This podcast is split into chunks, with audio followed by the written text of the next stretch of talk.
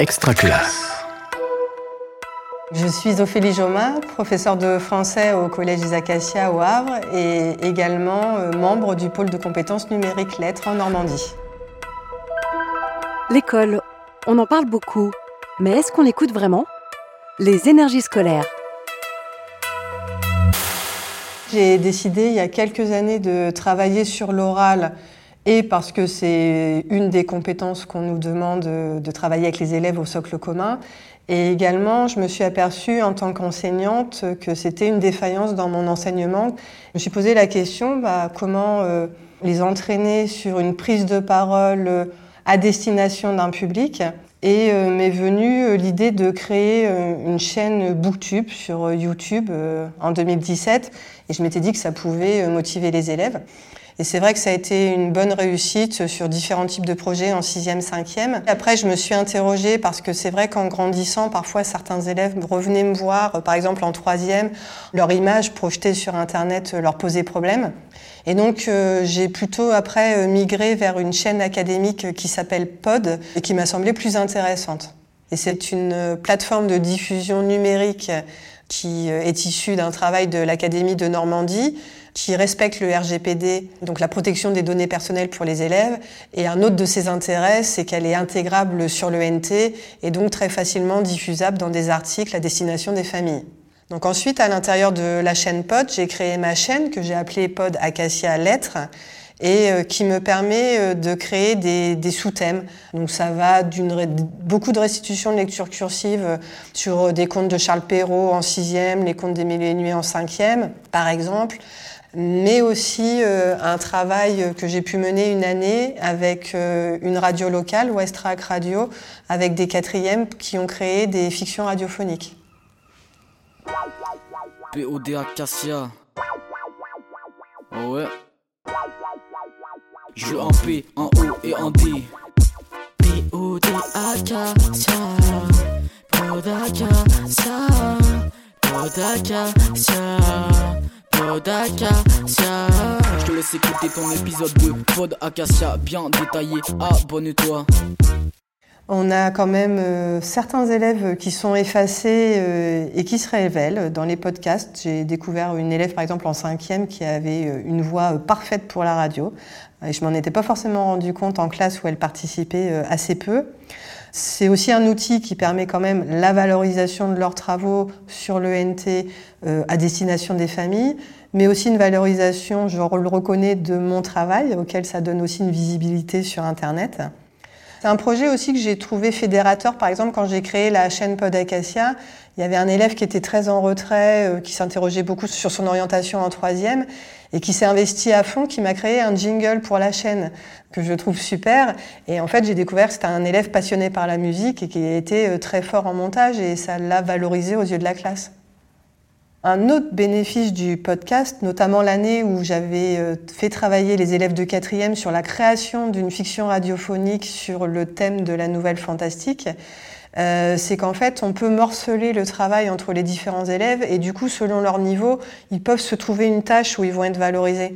J'avais un groupe comme ça où il y avait euh, trois garçons euh, en difficulté et il y en a deux, euh, Moussa et Yanis, qui s'étaient mis sur les bruitages. Alors exclusivement sur les bruitages, mais il y avait une ingénieure du son qui travaillait avec nous et qui leur avait expliqué que c'était déjà un travail énorme. On était allé à la forêt à côté du collège faire des prises de son et euh, un autre qui, euh, en fait, avait ramené lors d'une séance de préparation l'ordinateur de sa mère, parce qu'on manquait d'ordinateur au CDI pour travailler sur le montage sur Audacity. Il avait préinstallé le logiciel sur l'ordinateur de sa mère euh, pour travailler tranquillement sur son ordinateur. Je m'appelle Noah Pérez, j'ai 22 ans. Je fais des études pour devenir médecin. J'habite au Havre et près de chez moi se trouve une forêt. Mon histoire s'est déroulée il y a deux ans de cela. Je ne m'en suis toujours pas remis. C'était un soir d'été. Sacha et moi nous sommes allés promener mon chien dans la forêt. Tu trouves pas qu'il y a du brouillard ce soir? Ouais, c'est la pleine lune, c'est étrange. Je trouve pas Crex, il est bizarre un peu Oui, euh, il me semble étrange. Et si on jouait avec lui? Vas-y, bonne idée. Il ne change pas d'attitude. Ouais, je vois bien, je crois qu'il s'est échappé. Rex, où es-tu? Rex Il faut rentrer maintenant, allez Rex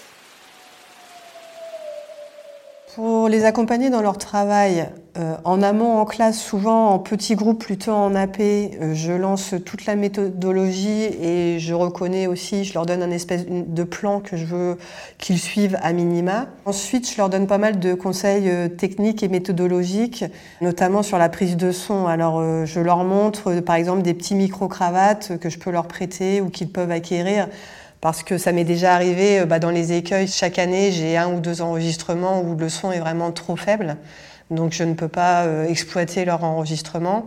Je dois les accompagner aussi parfois au niveau de l'envoi du travail final, parce que souvent les élèves s'enregistrent sur leur téléphone et après bah, l'enregistrement il est là sur le téléphone, mais comment est-ce qu'on le donne ensuite au professeur euh, Certains en fait euh, croient savoir utiliser leur téléphone et pas si bien que ça en réalité.